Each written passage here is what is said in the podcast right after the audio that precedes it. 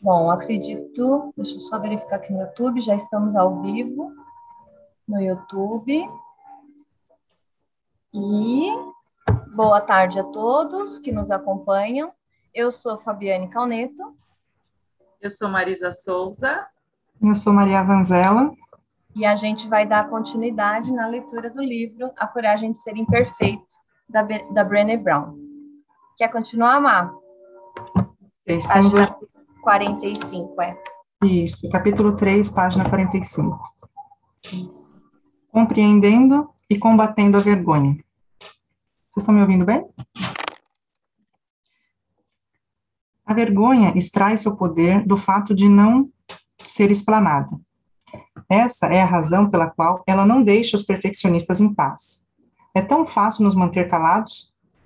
Se, porém, desenvolvermos uma consciência da vergonha a ponto de lhe dar nome e, fa e falar sobre ela, nós a colocaremos de joelhos. A vergonha detesta ser o centro das atenções. Se falarmos abertamente sobre o assunto, ela começará a, mu a murchar.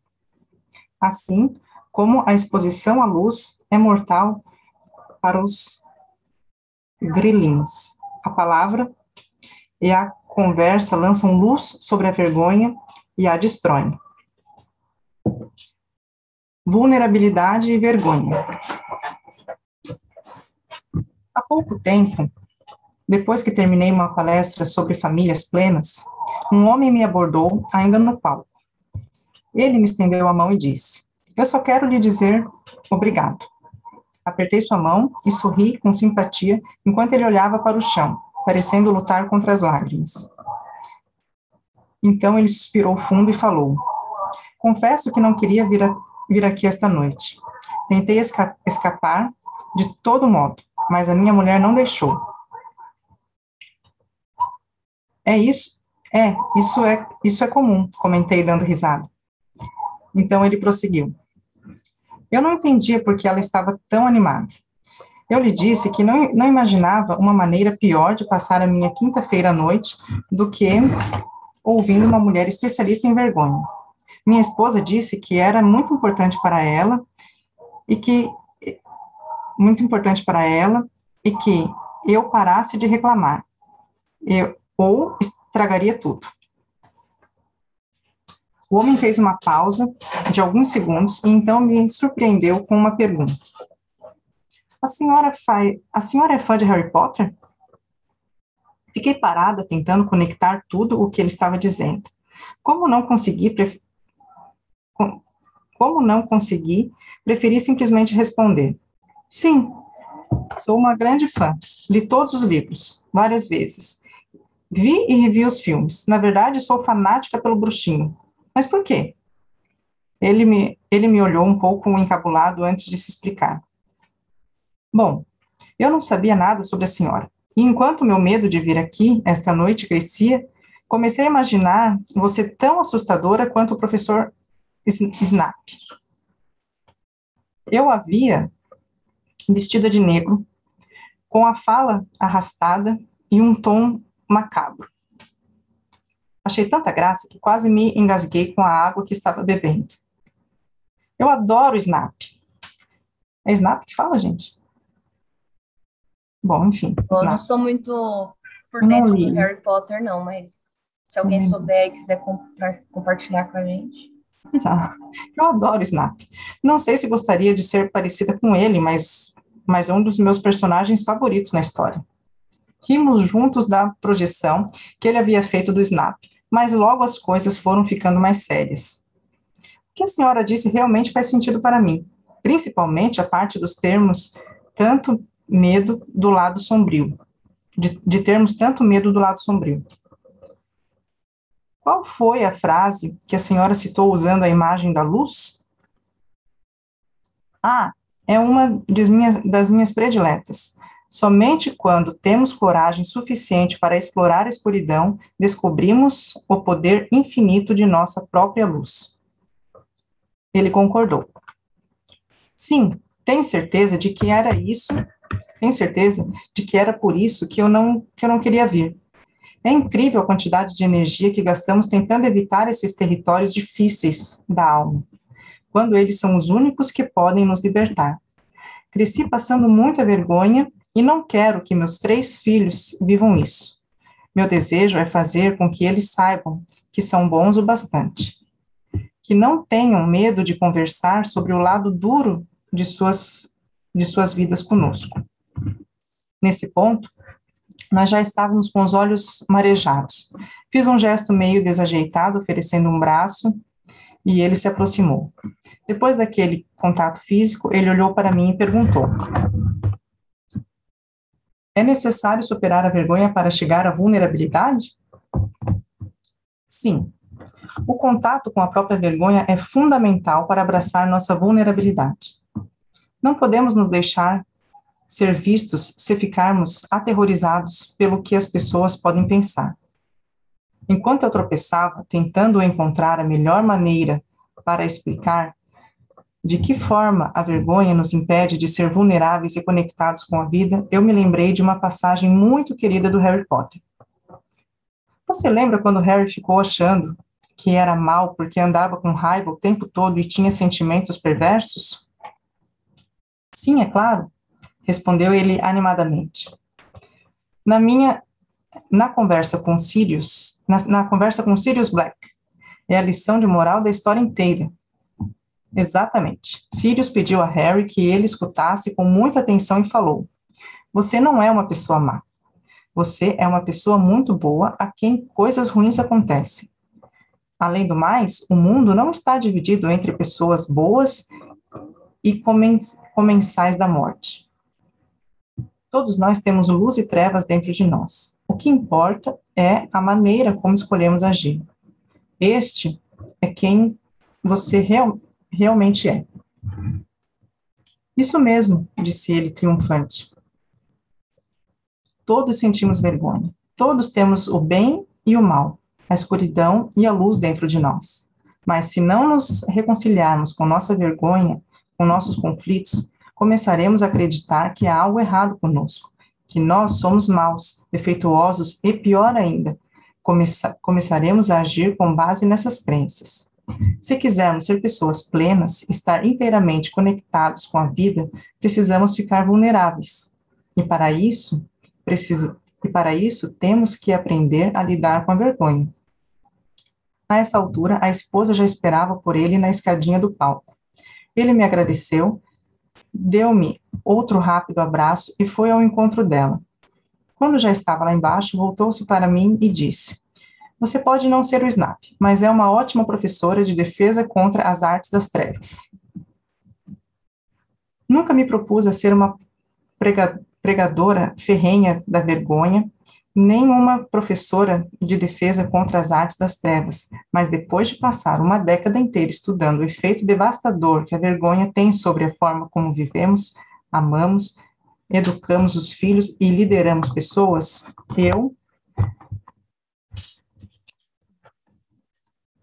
me vi praticamente gritando a plenos pulmões. Sim, é difícil falar sobre a vergonha mas essa conversa não tem a metade do perigo produzido pelo nosso silêncio.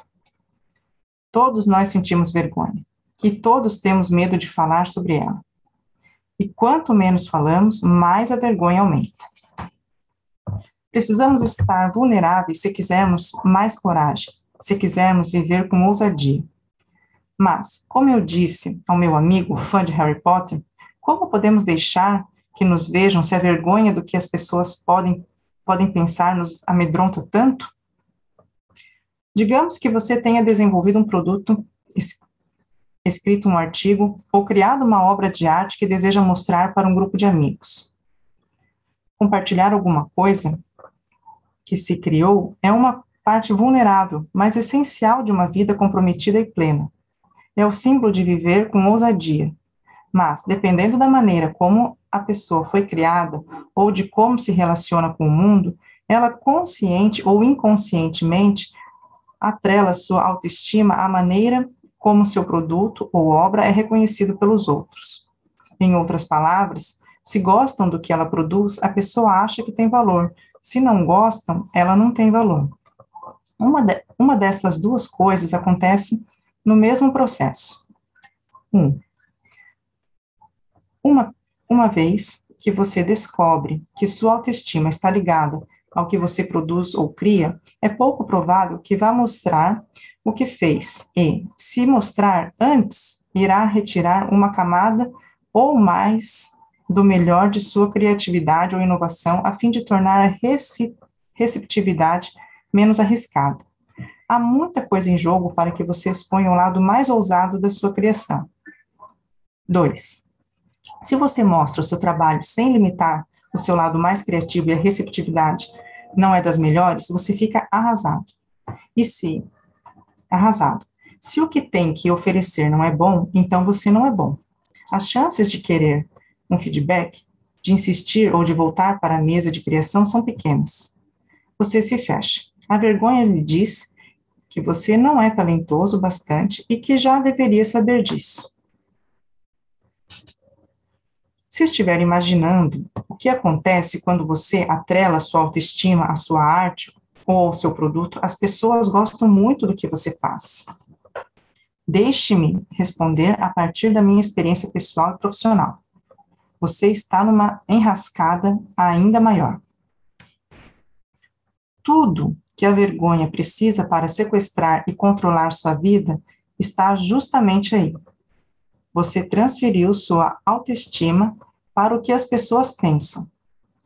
Teve sucesso algumas vezes, mas agora é totalmente dependente disso.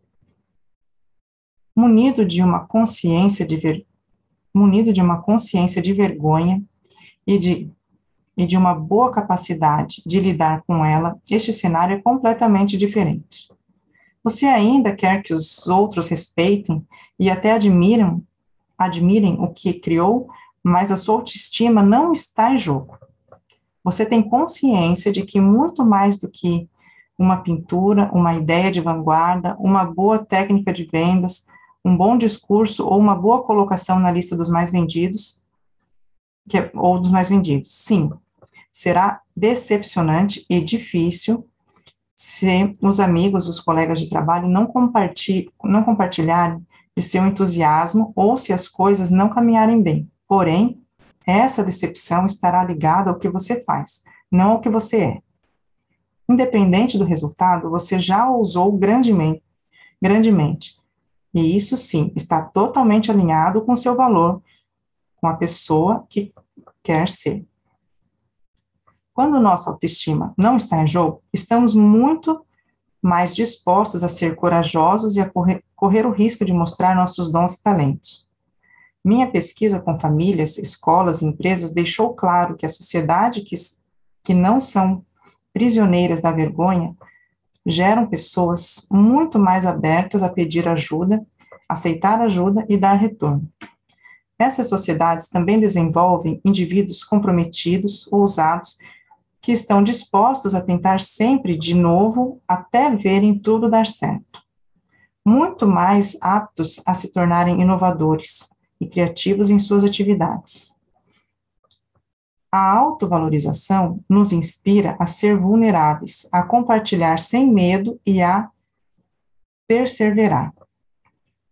Por outro lado, a vergonha nos mantém atrofiados, tímidos e medrosos na sociedade com tendência à vergonha, em que pais, líderes e administradores, consciente ou inconsciente, estimulam as pessoas a vincularem a sua autovalorização ao que elas produzem ou à posição que ocupam, observa-se muito mais isolamento, culpa, maledicência, estagnação, favoritismo e, um to e uma total escassez de criatividade e renovação.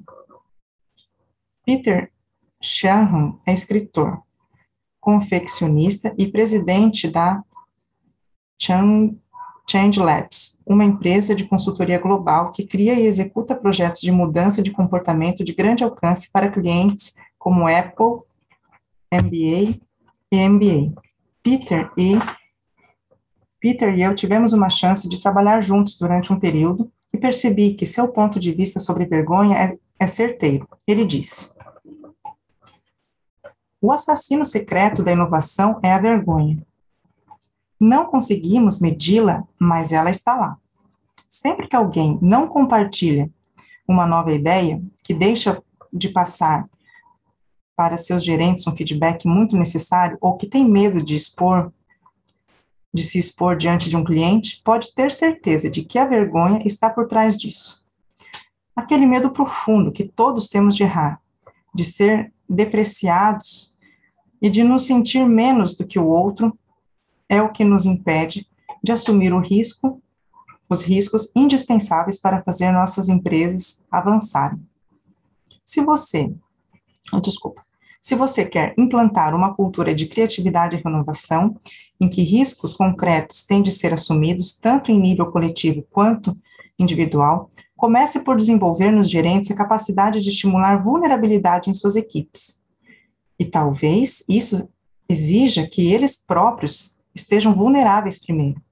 Este conceito de que o líder precisa estar no comando e todas e ter todas as respostas é ultrapassado e paralisante. Ele causa um impacto prejudicial sobre as pessoas ao arraigar a ideia de que elas sabem menos e são inferiores. E a receita para o fracasso é: a vergonha se transforma em medo. O medo conduz à aversão ao risco. A aversão ao risco aniquila a inovação. Em resumo, viver com ousadia exige autovalorização. A vergonha envia os gremlins que enchem nossas cabeças com mensagens limitadoras. O termo gremlin, que nós, como nós o conhecemos, vem do filme de comédia de horror de Steven Spielberg. Gremlins, da década de Spielberg.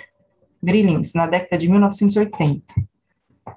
Ah, os, os gremlins são pequenas criaturas do mal que causam devastação por onde passam. Monstrinhos manipuladores que têm, que têm prazer no prejuízo dos outros. Em muitos ambientes culturais, inclusive no meu, o termo gremlin tornou-se sinônimo de mecanismo da vergonha. Por exemplo, Recentemente eu estava tendo dificuldade para concluir um artigo. Liguei para uma amiga para falar de meus bloqueios e ela imediatamente me perguntou: O que os gremlins estão dizendo? Essa é uma maneira muito eficaz de perguntar sobre as mensagens secretas de dúvidas e autocrítica que alimentamos na mente.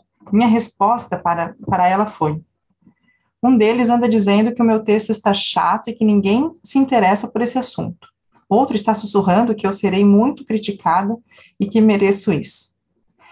E o maior de todos, para não me importunar, dizendo: escritores de verdade não precisam se esforçar tanto assim. Escritores de verdade não redigem, não redigem frases sem sentido. Entender nosso mecanismo de vergonha ou fala crítica dos gremlins é fundamental para vencê-la. Isso porque nem sempre podemos culpar outra pessoa. Algumas vezes a vergonha é o resultado de ficarmos repetindo as velhas frases limitadoras que ouvimos quando éramos crianças ou que simplesmente absorvemos da cultura de medo que nos cerca. Meu amigo e colega Robert Hilliker costuma dizer: a vergonha sempre começa como uma experiência entre duas pessoas, mas quando fiquei mais velho, aprendi a passar vergonha completamente sozinho. Às vezes, quando ousamos caminhar na arena da vida, o maior crítico que enfrentamos somos nós mesmos.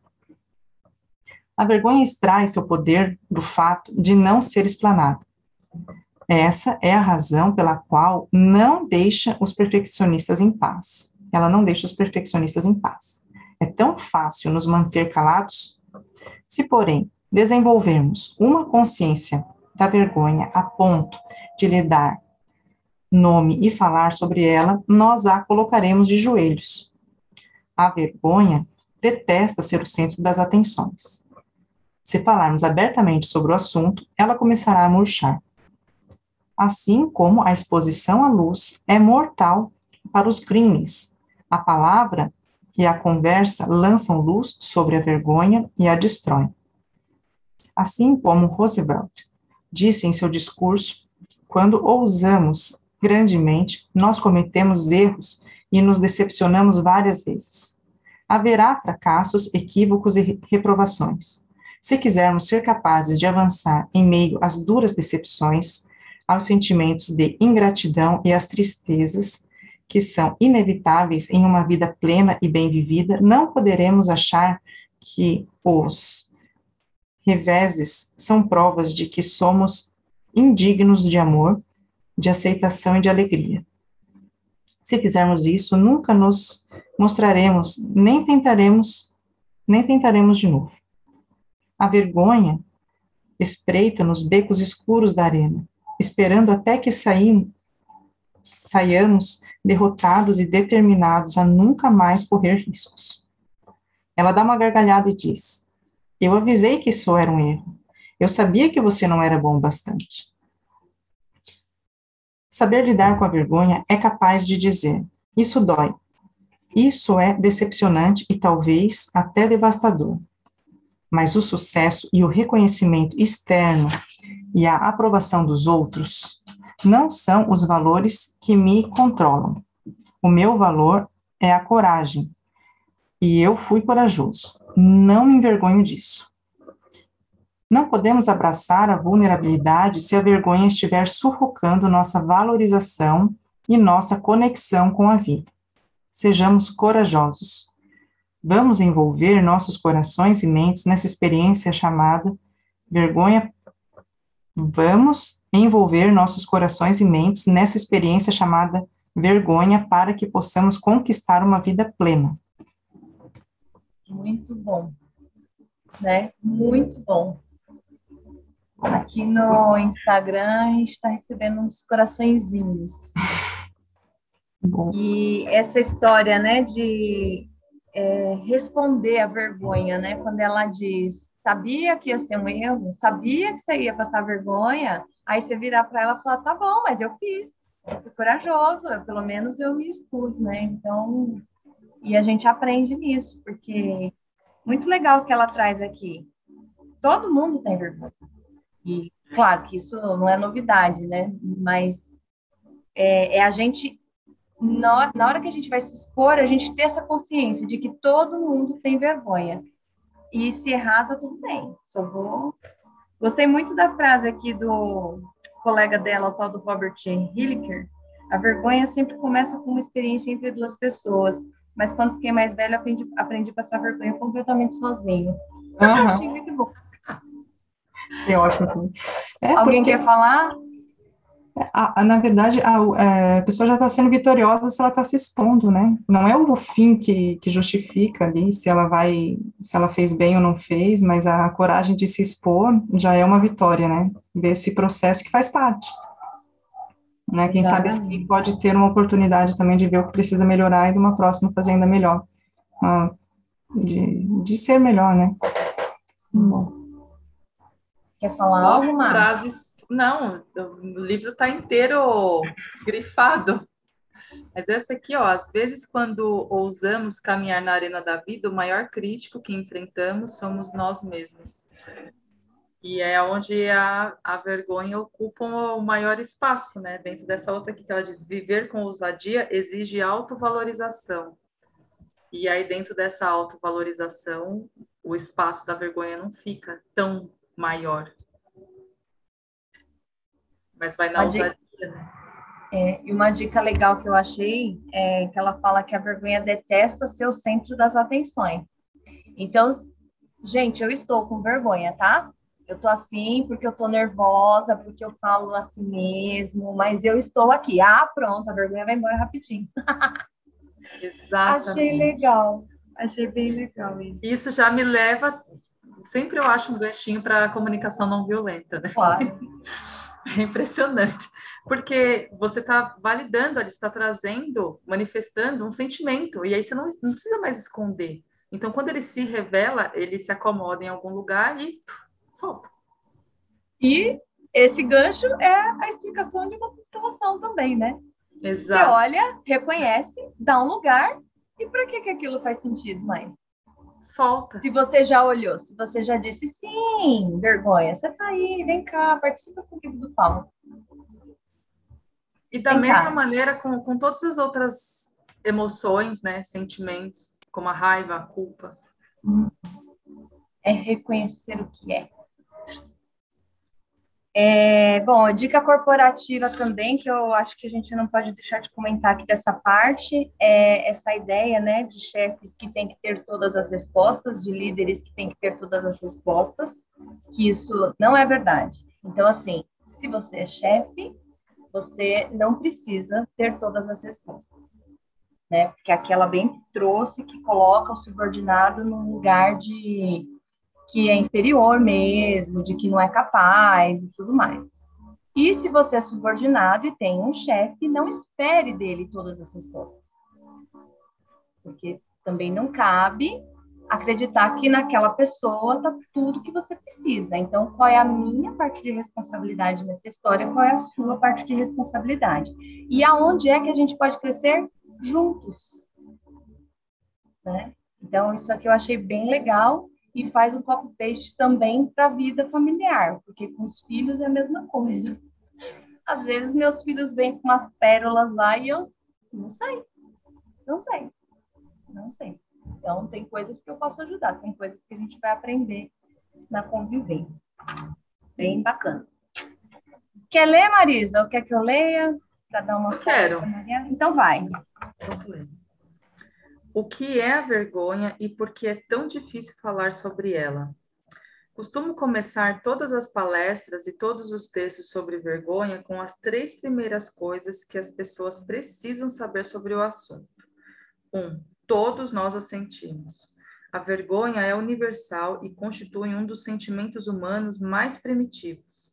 As pessoas que não experimentam esse sentimento são carentes de empatia e não sabem se relacionar. 2. Todos nós temos medo de falar sobre a vergonha.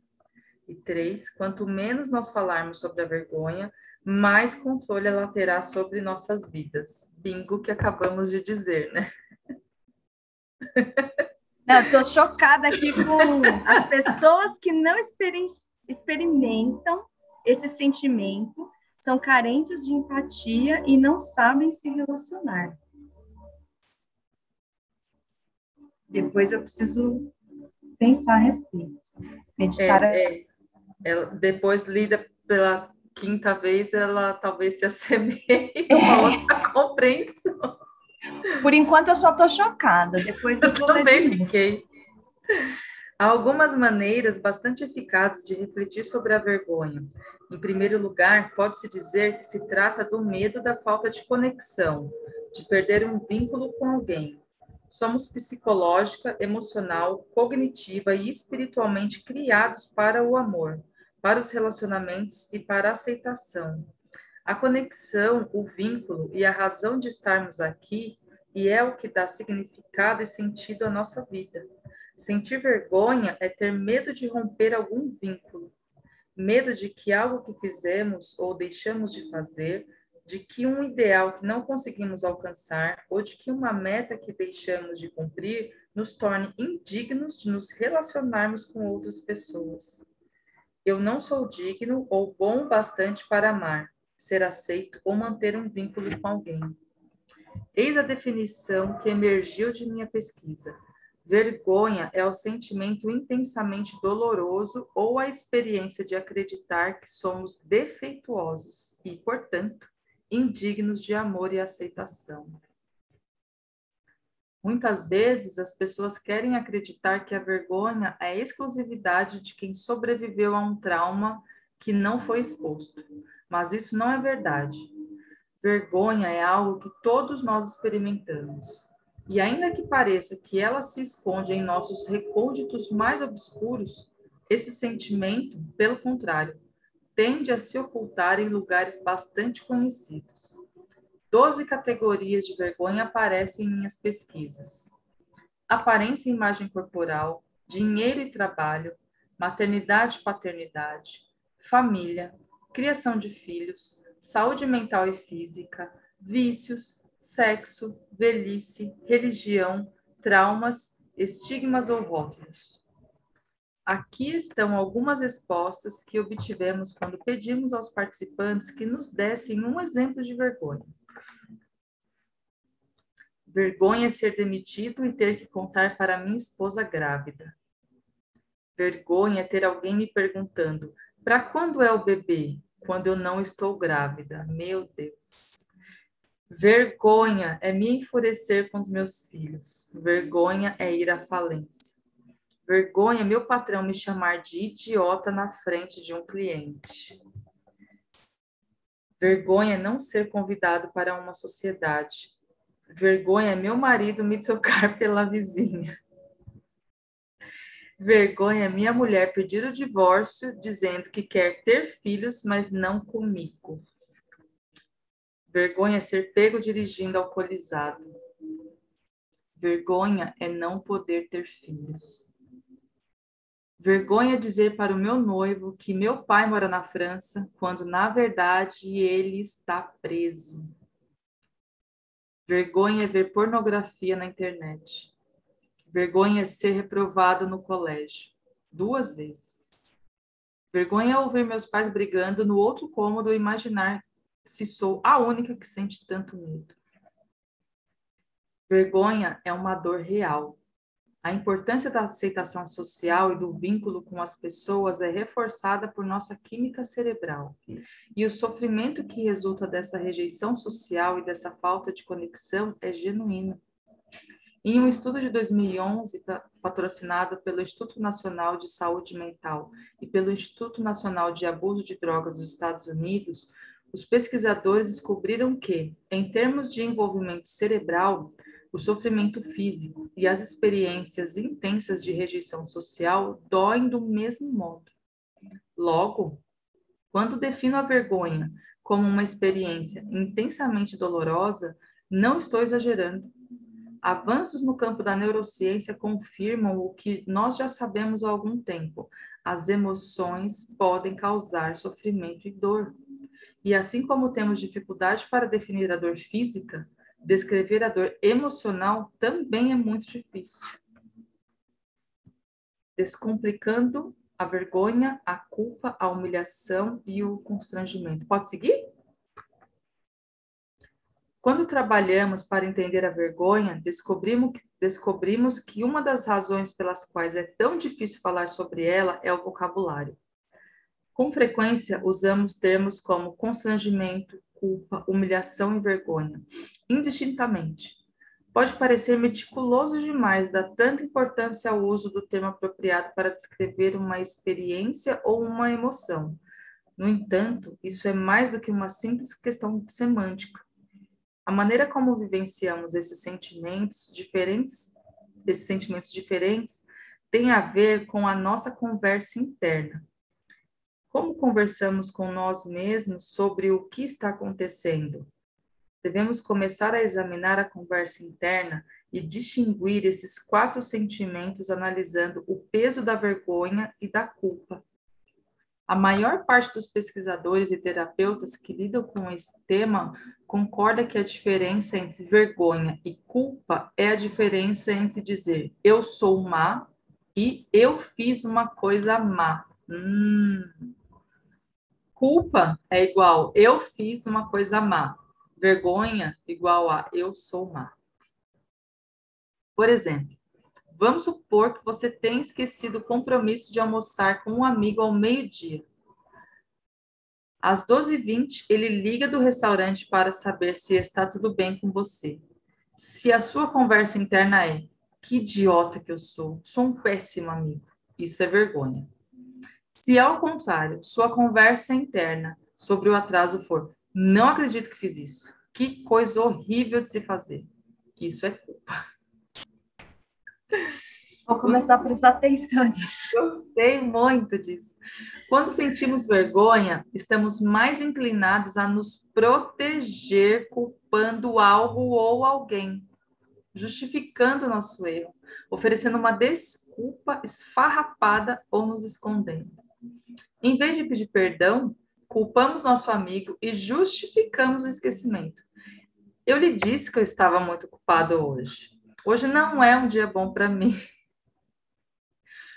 Ou pedimos apenas desculpas formais e pensamos, que se dane, se ele soubesse como ando ocupado, ele é que me pediria perdão. Meu Deus. Ou então vemos quem está telefonando e não atendemos. E quando voltamos a encontrar a pessoa, mentimos. Você abriu seus e-mails? Cancelei o almoço pela manhã. Veja se foi para a sua pasta de spam.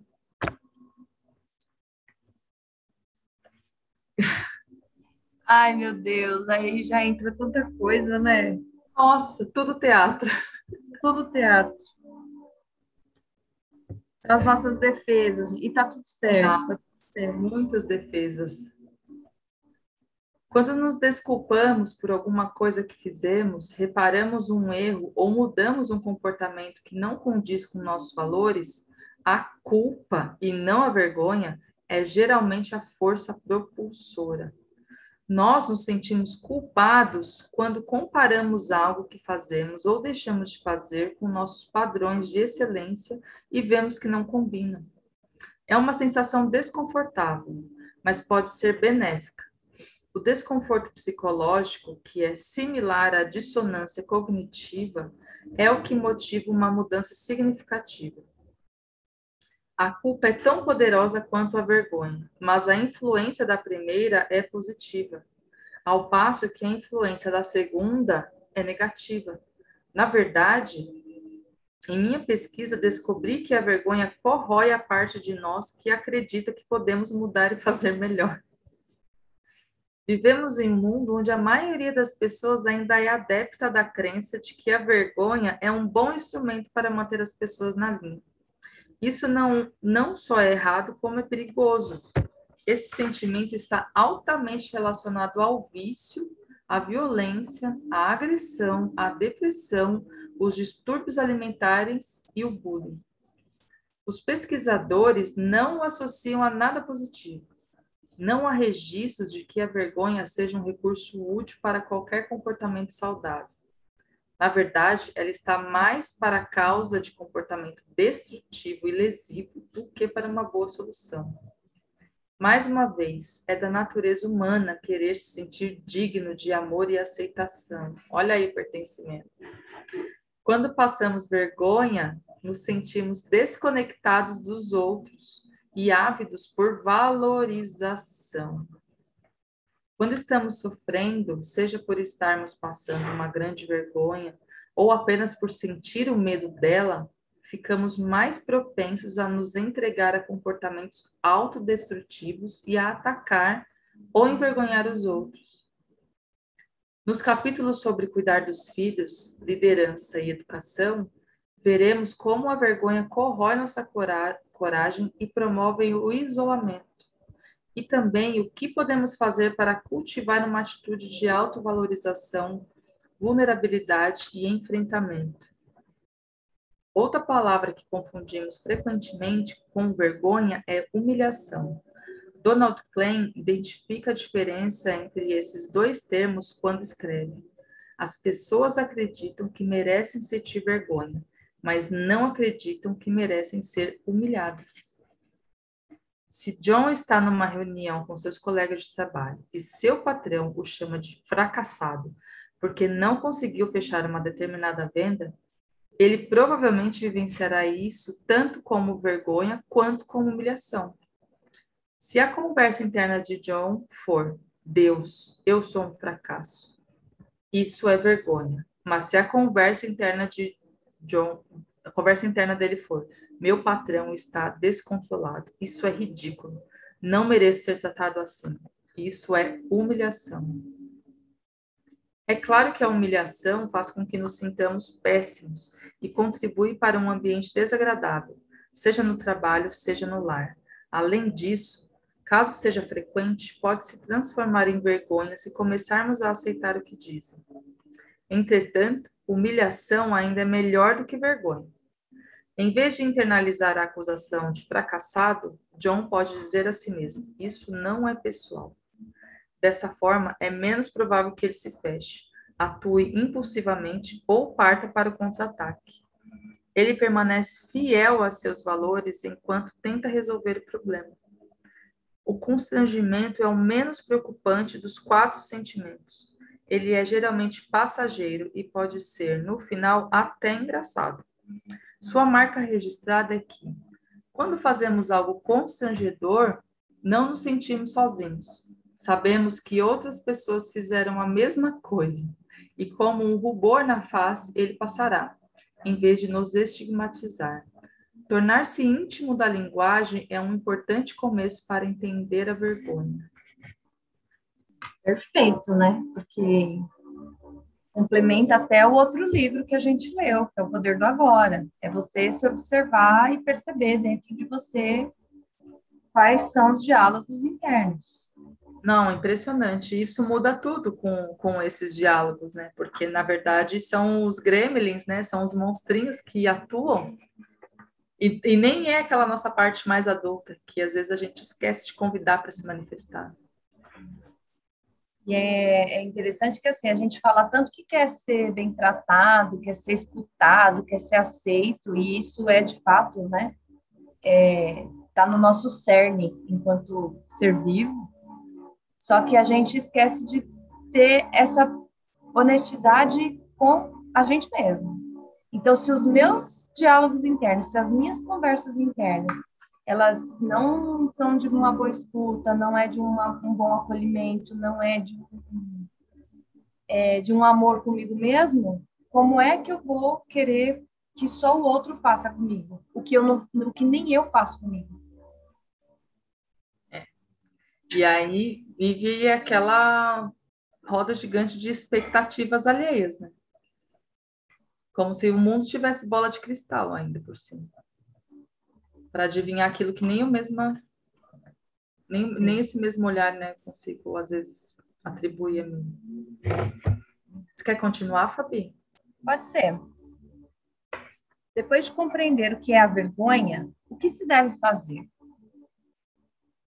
A resposta está na resiliência, que é a nossa capacidade de nos recuperar rapidamente de um revés ou de nos adaptarmos a uma, a uma mudança.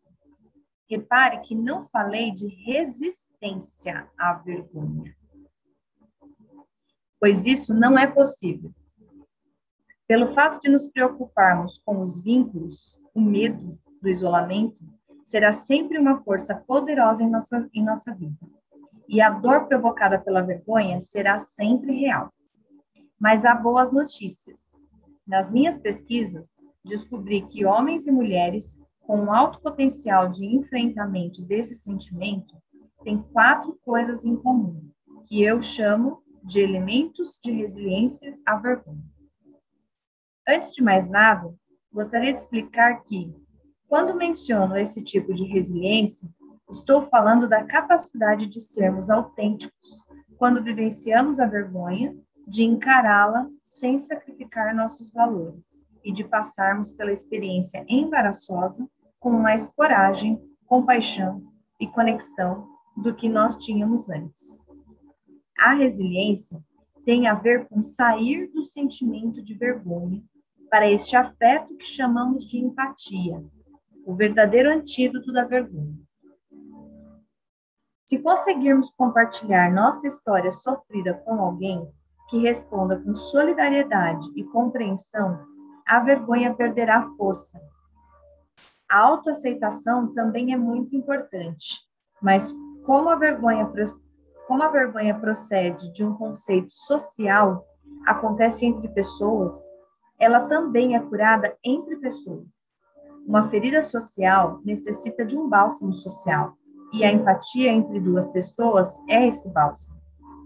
A autoaceitação é fundamental, porque quando conseguimos ser compreensivos com nós mesmos durante um episódio de vergonha, ficamos mais propensos a nos expressar, nos abrir com alguém e a experimentar o afeto e empatia. Para chegar a essa empatia, temos que saber, em primeiro lugar, com o que estamos lidando. Aqui vão os quatro elementos da resiliência à vergonha. Os passos nem sempre acontecem nessa ordem, mas no final eles sempre nos levam à empatia e à cura. Primeiro, reconhecer a vergonha e compreender seus mecanismos. Vergonha é biológica e biografia. E biografia? É isso? Vergonha é biológica e biografia.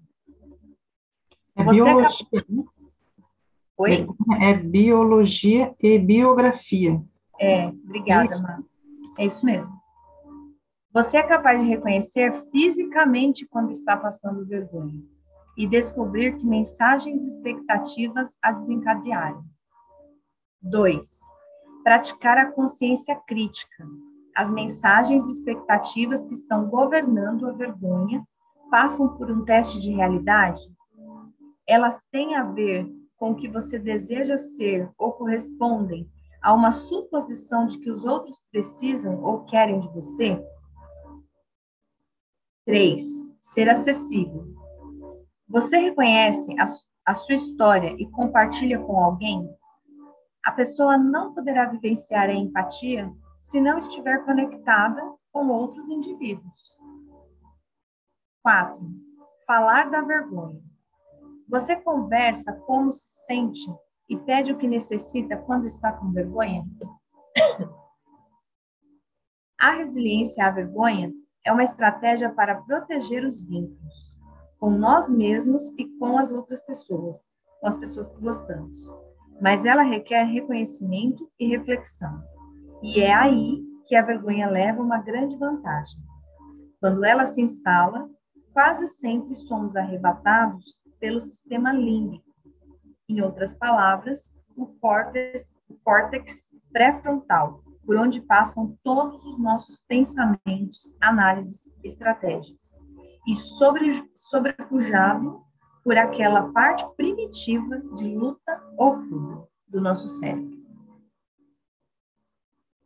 Em seu livro Incógnito, As Vidas Secretas do Cérebro, o neurologista David Eagleman descreve o cérebro como um time de rivais.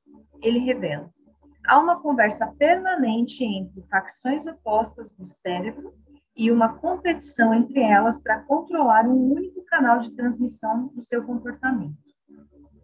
Igna explica que os dois sistemas cerebrais, explica os dois sistemas cerebrais. O sistema racional é aquele que cuida da análise das coisas do mundo exterior ao passo que o sistema emocional monitora o estado in, interior e avalia se as coisas boas são boas ou ruins. O cientista defende a tese de que, por ambas as partes estarem em permanente batalha para controlar uma emissão, o comportamento, as, as emoções podem prevalecer na disputa pela tomada de decisão. Eu diria que isso é particularmente verdadeiro quando a emoção em jogo é a vergonha. Nossa tática de lutar ou fugir é eficaz para a nossa sobrevivência, mas não para o raciocínio ou a conexão humana. A, e a dor da vergonha é suficiente para despertar aquela parte do nosso cérebro que corre, se esconde ou se defende bravamente. Quando eu perguntava aos participantes da pesquisa como eles reagiam à vergonha, antes de começarem a trabalhar a resiliência, ouvia muitos comentários como estes. Quando eu sinto vergonha, eu me comporto como um louco. Faço e digo coisas que normalmente nunca faria ou diria. Às vezes, eu queria poder fazer as pessoas se sentirem tão mal quanto eu. Sinto vontade de xingar e de gritar com todo mundo. Fico desesperado quando passo vergonha como se eu não tivesse nenhum lugar para ir e ninguém com quem conversar. Quando me sinto envergonhado, eu fecho mental e eu, eu me fecho mental e emocionalmente, até com a minha família. A vergonha faz com que eu me sinta alienado do mundo. Eu me escondo.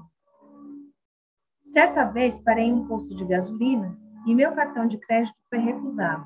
O frentista me tratou muito mal. Quando, quando consegui sair do posto, meu filhinho de três anos começou a chorar no banco de trás. Então fiquei gritando com ele: cala a boca, cala a boca, cala a boca. Eu estava muito constrangido por causa do cartão. Fiquei maluco. Depois senti vergonha de ter gritado com o meu filho. Quando se trata de entender Como nos defendemos da vergonha, recorro à pesquisa de Stone Center da Faculdade de Wesley, Wesleyan, nos estados de Massachusetts. Massachusetts, eu odeio o nome dessa palavra, dessa cidade, gente. Massachusetts.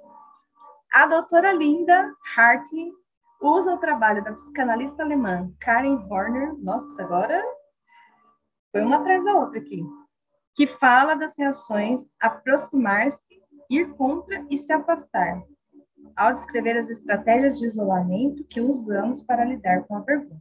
E aqui nesse trecho vocês viram que eu estou usando a minha vergonha, botando ela bem na frente para falar esse monte de nome complicado é de propósito.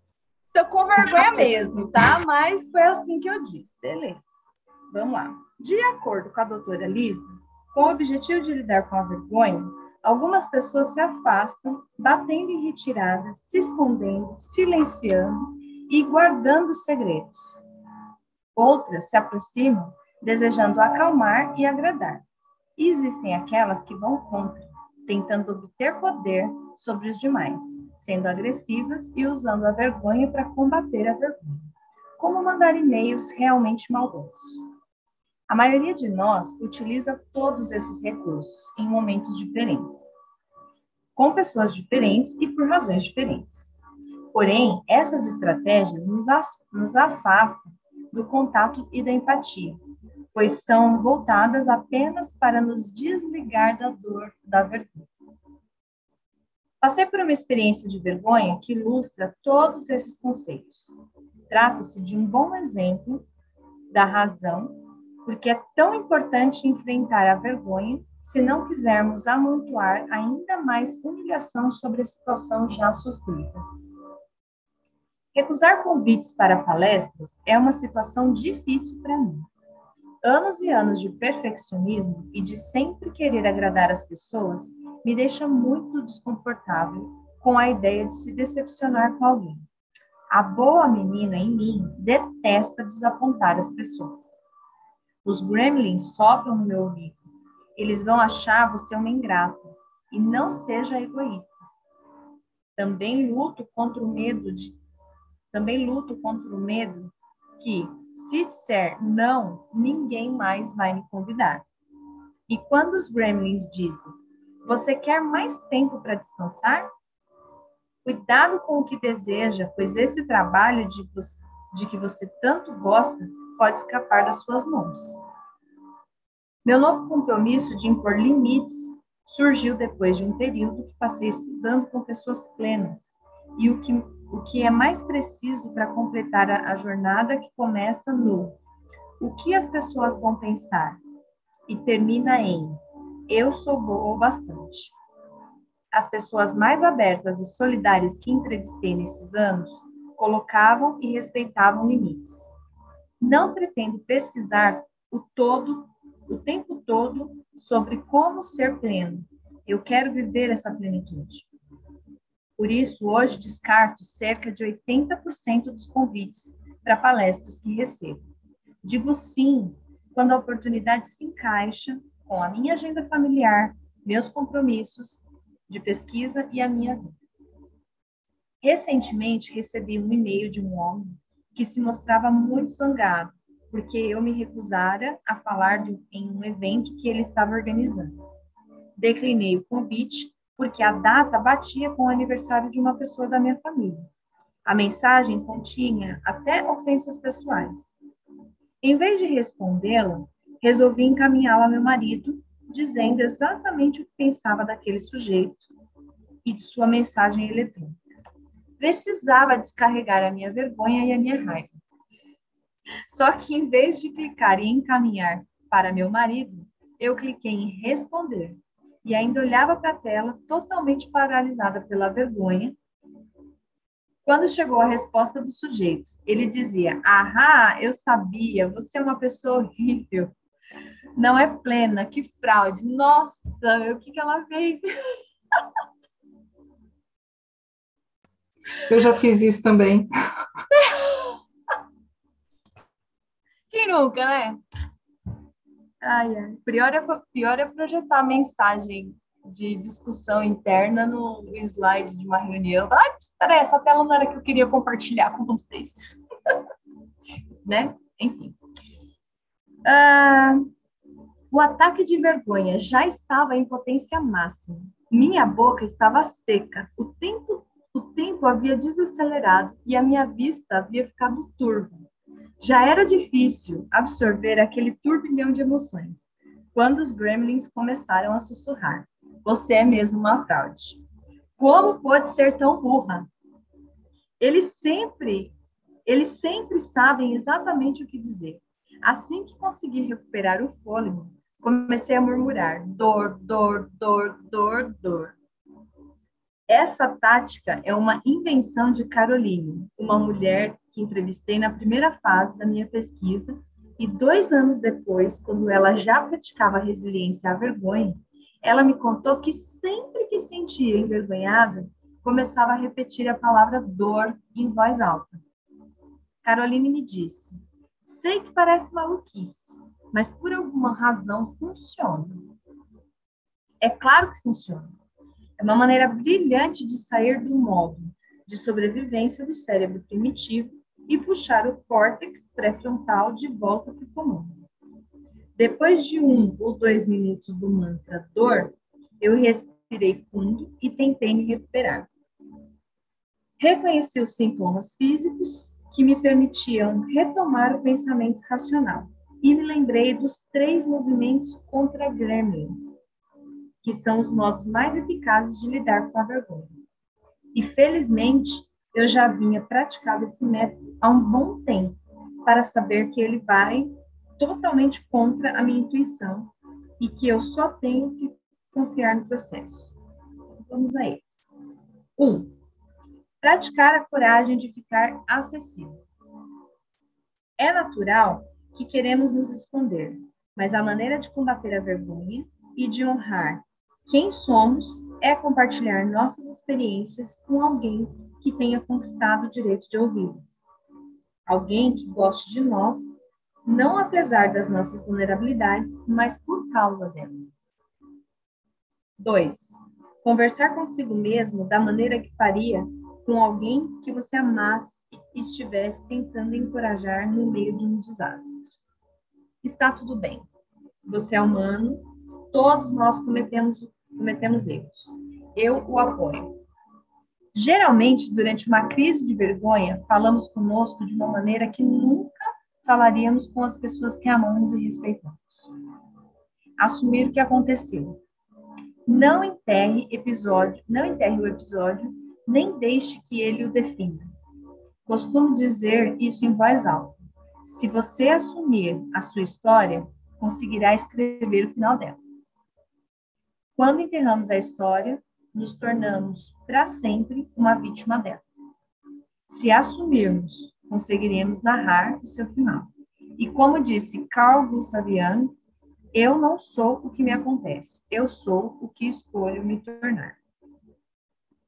Embora eu soubesse que essa, essa coisa, embora eu soubesse que a coisa mais perigosa a fazer depois de uma experiência de vergonha é se esconder ou enterrar a história, tive medo de comunicar o que acabara de me acontecer, mas consegui.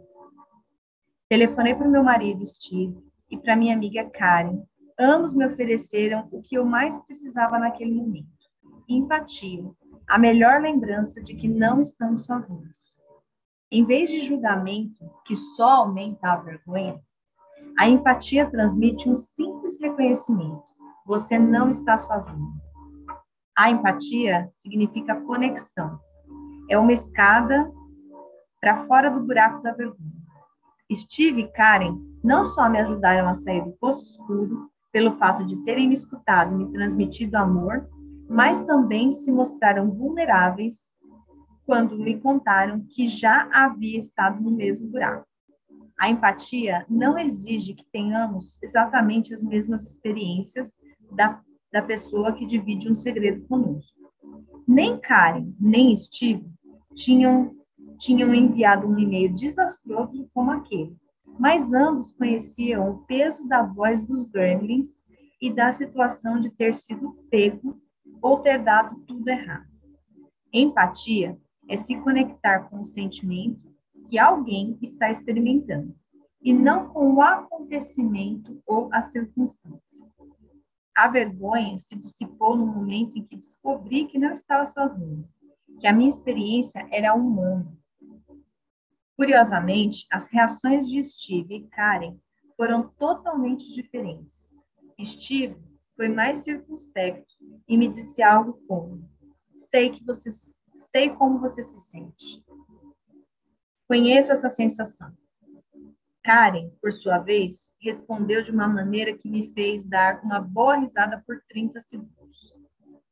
O que eles tiveram em comum em suas reações foi que os dois se colocaram no meu lugar e disseram que tinham passado por algo parecido, fazendo com que eu me sentisse mais normal. Não há maneira certa ou errada de demonstrar empatia.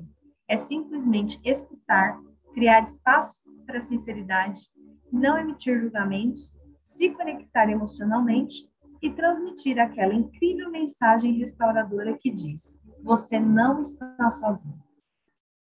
As conversas com Steve e Karen me permitiram superar a vergonha, recuperar a calma e responder ao e-mail a partir de um estado em que eu era capaz de ser autêntica e reconhecer o meu valor. Assumi minha parte de culpa naquela troca raivosa de mensagens e me desculpei pela linguagem inapropriada. Também impus limites claros para futuras comunicações e nunca mais tive notícias do sujeito. A vergonha se alimenta do segredo. Em uma pesquisa pioneira, um psicólogo da Universidade do Texas, professor James Pennebaker, e seus colegas estudaram o que aconteceu quando sobreviventes de grandes traumas, especificamente de estupro e incesto, mantiveram suas experiências em segredo. A equipe de pesquisadores descobriu que o ato de não revelar um acontecimento traumático ou de não confidenciar para alguém próximo poderia ser mais prejudicial do que o próprio acontecimento. Inversamente, quando as vítimas partilhavam suas histórias e experiências, sua saúde física melhorava. As visitas aos médicos eram menos frequentes e ela apresenta, elas apresentavam uma queda significativa em seus hormônios do estresse. Desde o primeiro trabalho sobre os efeitos maléficos de manter segredos, Penny Becker concentrou grande parte da sua pesquisa no poder de cura da escrita terapêutica no livro Writing to Heal, Escrito para Curar, Ben Becker explica, desde a metade da década de 1980, um número crescente de pesquisas vem concentrando no valor terapêutico da escrita como meio de promover a cura. Cresce a evidência de que o ato de escrever sobre a experiência traumática por apenas 15 ou 20 minutos por dia, durante três ou quatro dias, pode produzir mudanças concretas na saúde física e mental. A escrita emocional pode afetar também os hábitos de sono, a eficiência no trabalho e a maneira como as pessoas vitimadas se relacionam. A resiliência à vergonha é uma prática e, assim como Pendecker, acredito que escrever sobre nossas experiências de vergonha é um comportamento incrivelmente poderoso para sua superação. Leva tempo para amadurecer essa ideia e adquirir coragem para reconhecer as falhas e falar sobre coisas difíceis. É preciso dar o primeiro passo. Comente, comente sobre o livro que está lendo e conte sua história. Essa é uma ótima maneira para você começar. Muito interessante, inclusive fica a dica, Legal. se alguém já teve uma situação de vergonha, Ficar Compartilha com, com a gente. Ficar com essa tarefinha de casa, né? Pensar aqui na. São tantas vergonhas. Eu, eu já escrevi um e-mail desse aí que eu respondi em vez de encaminhar. Sei como é que é. Pois é a, a, vergonha é inevitável, né? O que ela apresenta aqui, que todos vão sentir vergonha em um, algum nível, em algum momento, né? É a forma como lidar com isso. Ou você se retrai e, e não quer mais fazer, é, ou encara isso e vai ser ainda melhor, né? Porque é uma, é uma superação também, superar essa a vergonha. Acho muito bom isso, porque a, eu, o que eu estou tirando dessa lição de hoje é que a vergonha é inevitável. É a forma como eu vou lidar com ela. Né? De alguma forma, em algum momento, em vários níveis de vergonha, né? Mas é como se fosse um trauma e pode acontecer a qualquer momento. Você não falou que estava com vergonha? Então, qualquer eu momento. Eu estava. Eu lembrei, você falando agora, eu lembrei de quando eu era criança. Acho que eu tinha uns, sei lá, sete, oito anos. Aí teve uma apresentação na escola, a gente dançando a música da Emília. Então, a gente usava uma peruca de lã, né, que tinha, tinha sido feita e tal. Meia calça com um monte de lã costurada. E, meu, eu no meio da dança lá, o negócio, Emília, Emília, Emília, e voou a minha peruca, né? E aí eu acho que eu caí, fiquei com vergonha cair. E a professora, vamos, vamos, pode ir, pode ir. Nossa, é, eu, aquele encorajamento dela naquela hora, eu senti que eu podia mais do que só ter caído, só ter perdido a peruca, que foi parar lá no meio do povo. Não dava nem para alguém me trazer de volta, entendeu? E Acontece, isso foi uma vergonha que eu lembro de criança, mas até hoje, quando eu estou numa situação que eu estou me percebendo com muita vergonha, eu falo, eu vou continuar. Né? Assim, o meu impulso é de continua, continua. Então, a tia Amélia, né, mais uma vez presente nas minhas memórias, é, me encorajando assim ao longo da minha vida, no continua, não para não, gaguejou, continua, vai, vamos lá, porque todo mundo passa. Né? Até no curso de oratória que eu compartilhei com vocês, uma das falas lá do, de, de um dos professores é: todo mundo sente vergonha. Todo mundo. Aí ele fala assim: você acha que eu não tô com vergonha de falar aqui? Eu tô. Mas, né? Não tem o que fazer. A gente continua. É como você vai lidando com ela. Respire e bora pra frente. Perfeita com a frase do Jung aqui, né? Eu não sou o que me acontece, eu sou o que escolho me tornar. Exatamente, exatamente isso. É, é o que você faz com a história, né? É. Ah, você tem uma história difícil? Ok. E aí agora, o que, que é que você faz com essa história? Como você traz esse script, né? Através de uma superação ou como se não tivesse valido nada esse aprendizado. Muito legal, garotas. Ai, muito bom rever você, Má. Ai, obrigada. Estou bem feliz de ter retornado, sentindo falta aqui da Andrea. É, semana que vem acho que ela deve estar com a gente. Quarteto. É. tá faltando quarteto. Obrigada. Boa semana para vocês. E aí a gente volta semana que vem, quinta-feira, às 16 horas, no YouTube. Beijos. Beijo. Tchau, tchau. Semana que vem. Tchau, tchau.